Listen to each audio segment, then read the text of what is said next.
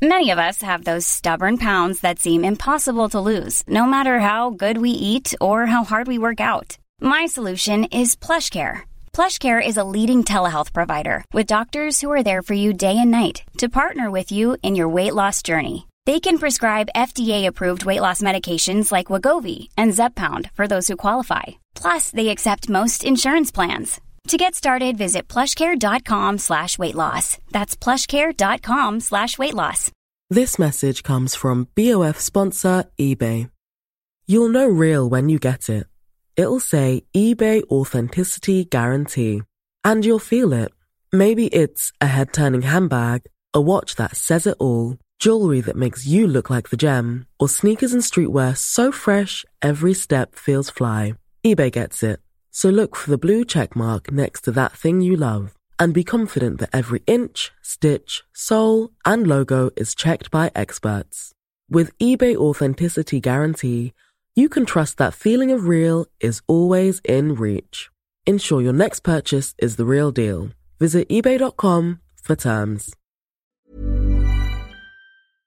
Antes de reproducir este episodio, es importante que sepas que contiene representaciones, menciones o conversaciones de temas sensibles que pueden resultar detonantes para algunas personas. Toma tu tiempo si necesitas pausar o escuchar en compañía. Si es necesario, no dudes en pedir ayuda. Encuentra recursos profesionales y gratuitos en serregalandudas.com diagonal ayuda.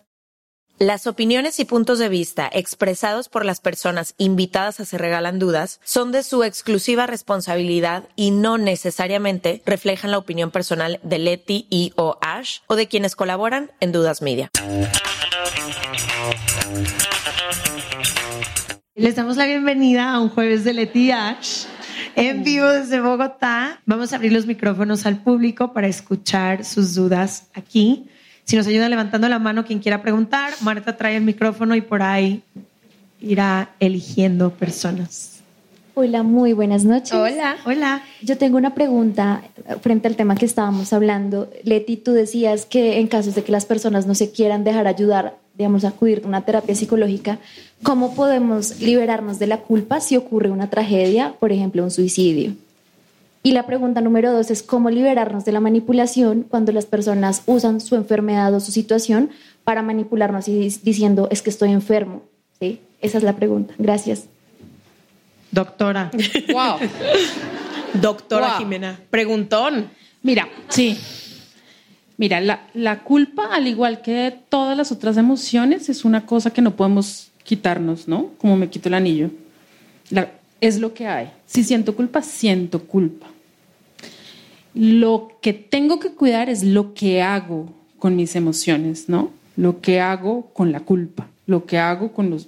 Yo estaba nerviosísima y puedo con los nervios pedirle a, Juan un helado o puedo salir corriendo y dejarlas tiradas. Mis nervios siguen estando ahí y son válidos, tengo derecho. Lo que tengo que mover, remover o repensar es lo que hago con lo que siento. Entonces, cuando digo, me siento mal, pude haber hecho algo y no lo hice. Me valido, pero no por eso entonces, que cuido lo que hago con la culpa. Entonces, me castigo o me enfermo o me mm, asumo responsabilidades que no me corresponden, ¿no? Por ejemplo, como, como yo debí salvar al que se suicidó, entonces ahora me encargo de sus hijos. No, pues no. Lo que tengo que cuidar es lo que hago con la culpa, ¿no? No me, no me corto, no me suicido también, ¿sí? Lo que hago con la culpa. Valido la emoción, la abrazo, la cojo, la trabajo, la dejo estar e irse cuando corresponda. Pienso muy bien lo que hago con la culpa. Y eso aplica para todas las emociones. Eso por un lado. Entonces aplica para la culpa y todas las emociones. Y la manipulación es, es una cosa muy difícil porque es incluso para nosotros los profesionales eh, es muy difícil determinar cuando hay manipulación. O sea, uno a veces, es más, los pacientes a veces también nos manipulan. Entonces es muy difícil. Yo lo que le digo a los papás y, a los amigos es, dejen la, la, opción manipulación de última. ¿Sabes? Como, mm. eh, como, sí, claro, que nos están manipulando puede pasar, pero puede ser simplemente que están pidiendo ayuda, que, o sea, que esa sea la, la última opción. Y también pensemos que si es necesario que nos manipulen y no que utilicen un, un mecanismo asertivo normal, como, oye, me ayudas, y entonces que más bien te manipulo para que me ayudes, es porque también está, algo está mal. O sea, si yo tengo que recurrir a la manipulación, es porque algo está mal. Y lo último es, pues para la manipulación se necesitan dos, el manipulador y el manipulable. Si quiero si, si finalmente llego a la conclusión, aquí hay manipulación, me están manipulando, pues no me puedo dejar manipular. me salgo de ahí. Sin reproches, sin negociaciones, porque la manipulación obviamente la ejerce un manipulador experto en manipular. Entonces, si yo entro a cuestionar la manipulación, pues el manipulador me va a manipular. Nunca me voy a salir de ahí. Cuando me doy cuenta que me manipulo, ni siquiera digo, hey, no me manipules. Simplemente me voy.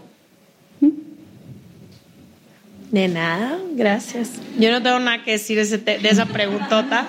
me encantó el de nada. No, nada más, hay justo ahorita que estamos hablando de Piedad Bonet, me gustó tanto su libro que después que leí ese, leí el más famoso de ella que se llama Lo que no tiene nombre. Y ella en ese libro escribe sobre el suicidio de su hijo Daniel. Y es un libro tan bello digo, yo no estoy capacitada para responder esa pregunta, pero ese libro tiene cosas muy, muy, muy bellas y también habla un poco de la culpa, de los sentimientos que quedan después. Y dejando a un lado el tema del suicidio, hablando simplemente de la muerte, también cuando es accidental, yo creo que muchas veces el tema de la muerte es que deja a todos los seres cercanos a esa persona pensando todo lo que se pudo haber hecho diferente para prevenir ese momento, ese día o todo lo que se pudo haber dicho antes de que la persona se fuera. Y a lo mejor esto es algo muy mío, pero yo pienso que todas las personas que no sabemos cuándo va a ser, tenemos una línea marcada.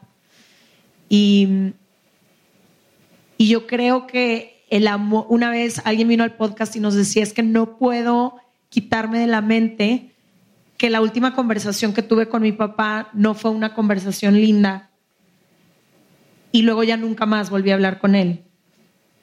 Y nunca, en ese momento nunca le dije nada, pero yo también he perdido personas que amaba profundamente del día, de la noche a la mañana sin saberlo.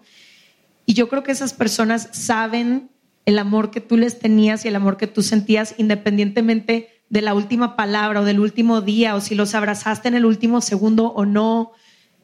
Cuando las personas se van a ir de este planeta, se van a ir de este planeta. No hay nada que podamos hacer para mover, prevenir esos son hilos que no nos toca a los seres humanos ni entender ni tocar. No lo vamos a entender hasta el momento que nos vayamos de aquí, pero sí creo que lo que hacemos en vida es suficiente y esos pensamientos recurrentes que nos vienen cuando se va alguien muchas veces pueden ser un poco traicioneros y jugarnos una mala pasada y no es una realidad. O sea, yo creo que es mucho más profundo la conexión que hay entre almas y el amor y demás que creer que una palabra o que un momento o que nosotros como seres humanos tenemos, pudimos haber tenido el poder de prevenir un accidente, de prevenir un suicidio. No somos Dios, no, no, no tenemos en, nosotros esa posibilidad. Y eso a mí me dio mucha paz cuando, cuando mi mejor amigo eh, lo mataron. Ay, pues ya me hiciste llorar aquí. Yo. Gracias. Además, sabes, em, cuando, cuando esas cosas pasan y, como el último recuerdo es feo, hay una manera de verlo y es, eh, con esa persona tuvimos recuerdos lindos y recuerdos feos, pues porque vivimos.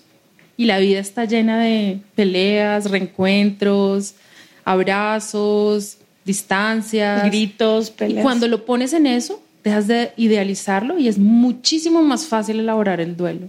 Porque extrañar algo perfecto es un hueco que no se llena. Pero cuando sabes que era, era lo que era, es más fácil soltar. Sí, de acuerdo. Me encanta, gracias. A ver, por allá creo que ah, ya está. Hola. hola Leti, hola. hola. Mi nombre es María Alejandra Otero. Estoy muy feliz de estar acá. Eh, antes de hacer mi pregunta, quería agradecerles porque me han acompañado estos últimos cuatro años y medio más o menos. Gracias sé que han sido luz en mi vida y en la de muchas amigas cercanas. Entonces, quería agradecerles y mi pregunta es, ¿Qué pasa cuando, no sé, tienes 27, 25 años? Digamos, mi caso, tuve un trabajo hermoso que literalmente fue un sueño para mí, como que hice muchos check de mi infancia. Y ahorita es como, bueno, ahora qué sueños tengo. Y en el día a día uno se ocupa tanto que de pronto no tiene espacio para volver a pensar qué sueños puedo tener. Entonces quisiera saber, o una recomendación, una, sí, una recomendación sobre qué hacer cuando ya sientes que, pucha, no tienes más sueños, pero sabes que tienes toda una vida gigante por delante. Eh, mira, me identifico mucho contigo porque yo soy una persona muy soñadora desde que era niña y cuando consigo un sueño, hago todo por ir por un sueño que se me viene a la mente o al corazón y cuando lo consigo, mi inmediatez me lleva a pensar cuál es el siguiente sueño que quieres cumplir. Y eso puede parecer muy bello, pero ha sido uno de una de las cosas que más dolor me ha traído a mi vida, porque me di cuenta que estaba en una insatisfacción constante si no me puedo parar en lo que tengo hoy, aquí ahora y agradecerlo como es. Por siempre estar pensando qué es lo siguiente que va a venir o lo siguiente que voy a cumplir o soñar. Y algo que me ayudó muchísimo como remedio para ese, ese soñar incansable es crear una vida que tenga un día a día que me, que me dé cosas que no tienen tan, que no se ven tan grandes y no tienen tanta atención, pero que me dan mucha plenitud en mi vida diaria. Porque si no, siempre estaba buscando el siguiente sueño, el siguiente destino, la siguiente cosa importante y no me estaba enfocando en qué pasa en el camino y qué pasa en todos mis días. Y entonces creo que algo que a mí me ayuda muchísimo y me pasó, la primera crisis que tuve en mi vida fue mis 27 años, igual. Y fue justo así, no fue porque, ay, no sé qué hacer, no estoy haciendo nada, fue porque llegué a alcanzar todos esos sueños con los que yo soñaba de 10 años y no sentía la satisfacción que yo creía que iba a sentir el día que yo llegara ahí. Y me di cuenta, es que nada me va a dar esa satisfacción. Son puros cuentos que yo me he contado. Si yo no encuentro la manera de estar tranquila donde estoy hoy, aquí, ahora, con lo que tengo hoy. Mañana es una historia que nos podemos contar eternamente, pero no sabemos si va a llegar. Pero si el día de hoy, y entonces creo que en algún podcast hablé de esto, empecé, en lugar de enfocarme tanto en lo extraordinario, en el sueño, el destino, el viaje, la vacación, dije, ¿qué si en lugar de enfocarme en eso que tarda años en llegar, me enfoco en qué pasa el lunes? ¿Qué pasa un lunes por la mañana cuando me levanto? ¿Qué pasa en mi día a día? ¿Cómo puedo darme estos regalitos cotidianos que me han traído mucha más felicidad que justo estar siempre buscando el siguiente gran sueño? y he podido ser mucho más útil incluso para mis sueños desde ese lugar que como lo vivía antes. Yo, a diferencia de Leticia, yo nunca he tenido sueños como muy grandes, más bien como que siempre he querido vivir una vida bien, una vida chida. Ese ha sido, el otro día leí que creo que son los hedonistas, híjole, seguro estoy machacando esto. Hedonistas. Lo de hedonistas. Que disfrutan el placer. Ajá, que decía que venimos a esta vida a ser felices y encontrar el placer. Yo, ese ha sido un poco mi moto sin haberlo sabido, em, porque he tenido sueños enormes como este podcast que a mí no se me ocurrió.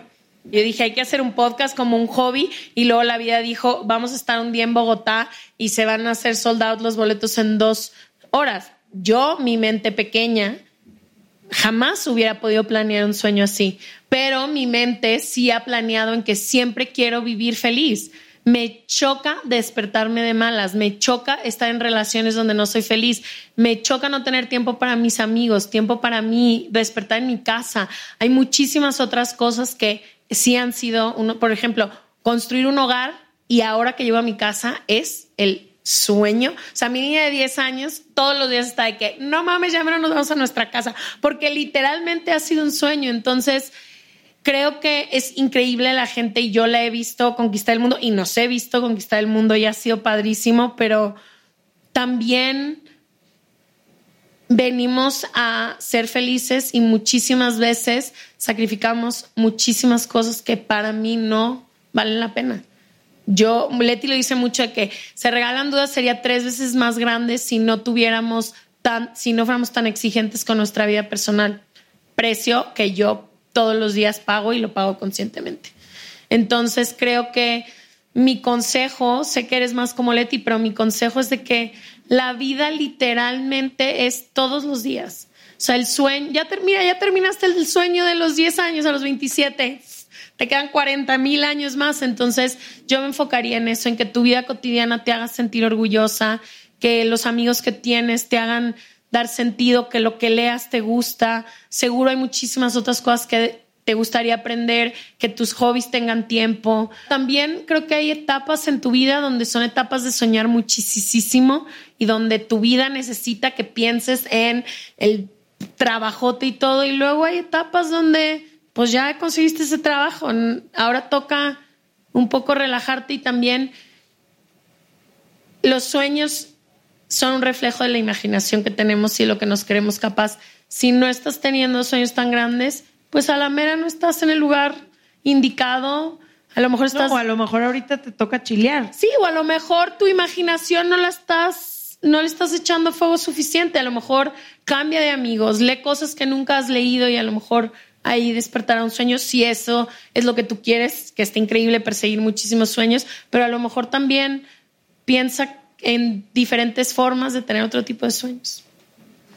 Gracias. Algo que quiera, algo que quiera decir la doctora. no, no sé.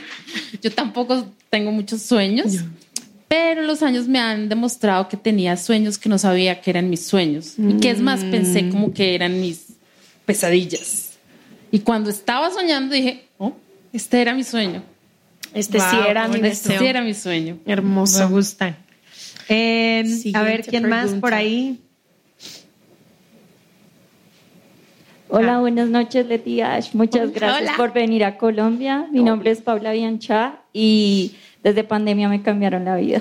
Ay, muchísimas gracias. Desde entonces mi vida ha cambiado mucho y bueno, hace un mes literal cumplí 30 años. Bienvenida eh, al tercer piso.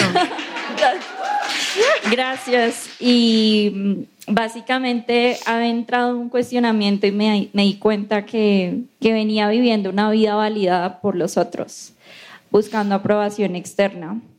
Y recientemente mi terapeuta me dijo, Paula, tienes que aprender a vivir siendo fiel a ti misma. Y no sé cómo vivirlo.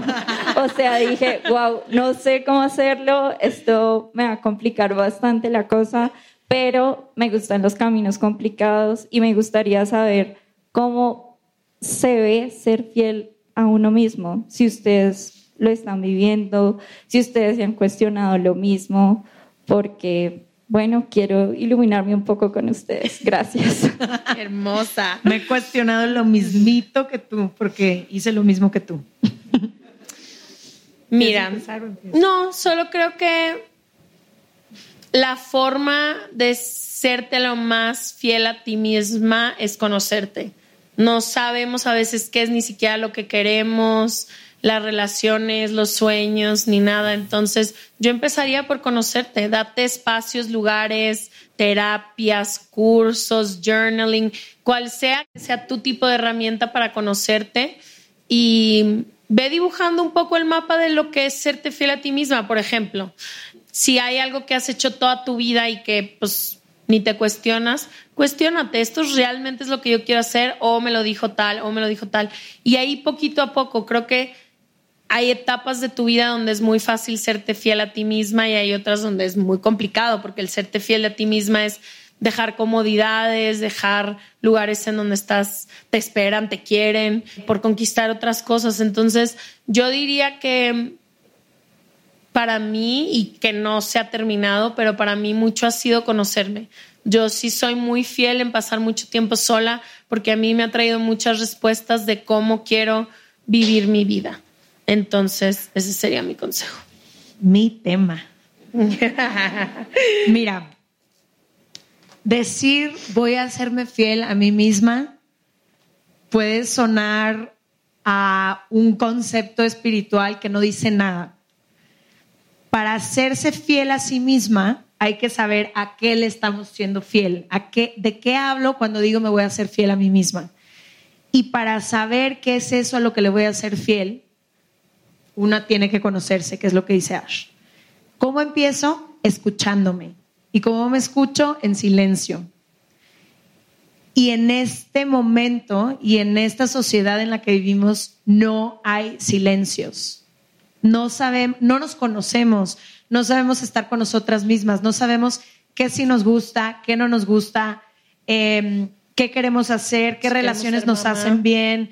Quiero ser mamá, quiero cumplir nuevos sueños o estoy bien en este sueño que elegí hace unos años.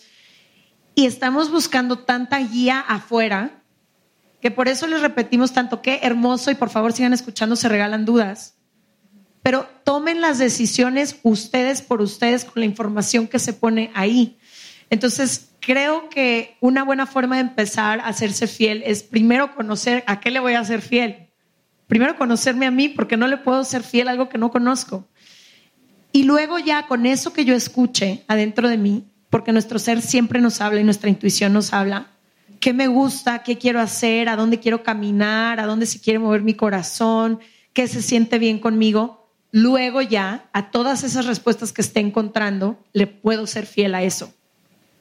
Pero primero tengo que encontrar esta partecita que tenemos hiper oculta, no nada más por lo distraídas que estamos, sino porque la mayoría de las cosas que perseguimos las aprendimos en algún lado. Muy pocas son auténticas a nuestro propio camino. Entonces hay que desaprender, hay que quitarnos las capitas de la cebolla. ¿Qué creencias no son mías? ¿Qué ideas no tienen nada que ver conmigo? ¿Qué, qué estoy persiguiendo? ¿Dónde lo aprendí? Y conforme nos vamos quitando todas esas cosas, nos vamos a encontrar con algo más auténtico que sí soy yo. Y entonces ya ahí puedo serle más fiel a todo eso que, que me define. Y vas a encontrar una vida mucho más libre del otro lado porque vivir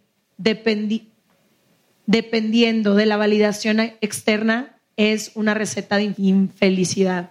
Porque significa que mi felicidad depende de la opinión de todas las personas, del aplauso y de la mirada de todas las personas que yo no puedo controlar. Son factores externos. Entonces estoy basando mi felicidad en cosas que no dependen de mí. Entonces vas a ver que cuando encuentres eso que tú eres y le seas fiel, vas a encontrar también muchísima libertad. Les queremos agradecer. This message comes from BOF sponsor eBay. You'll know real when you get it. It'll say eBay Authenticity Guarantee. And you'll feel it. Maybe it's a head turning handbag, a watch that says it all jewelry that makes you look like the gem, or sneakers and streetwear so fresh every step feels fly. eBay gets it. So look for the blue check mark next to that thing you love and be confident that every inch, stitch, sole, and logo is checked by experts. With eBay Authenticity Guarantee, you can trust that feeling of real is always in reach. Ensure your next purchase is the real deal. Visit eBay.com for terms. How would you like to look five years younger? In a clinical study, people that had volume added with Juvederm Voluma XC in the cheeks perceived themselves as looking five years younger at six months after treatment. Look younger, feel like you. Add volume for lift and contour in the cheeks with Juvederm Voluma XC. Reverse signs of aging by adding volume to smooth laugh lines with Juvederm Volure XC. For important safety information and to find a licensed specialist, visit juvederm.com. That's J U V E D E R M.com. Not for people with severe allergic reactions, allergies to lidocaine, or the proteins used in Juvederm. Common side effects include injection site redness, swelling, pain, tenderness, firmness, lumps, bumps, bruising, discoloration, or itching. There's a risk of unintentional injection into a blood vessel, which can cause vision abnormalities, blindness, stroke, temporary scabs, or scarring. Talk to a licensed specialist to find out if it's right for you. Ser de corazón que nos hayan acompañado hoy, doctora, una vez más, gracias por acompañarnos. A las personas que nos escuchan en su casa, nos vemos el próximo martes o jueves. Y a quienes están aquí hoy, muchísimas gracias. Gracias, gracias.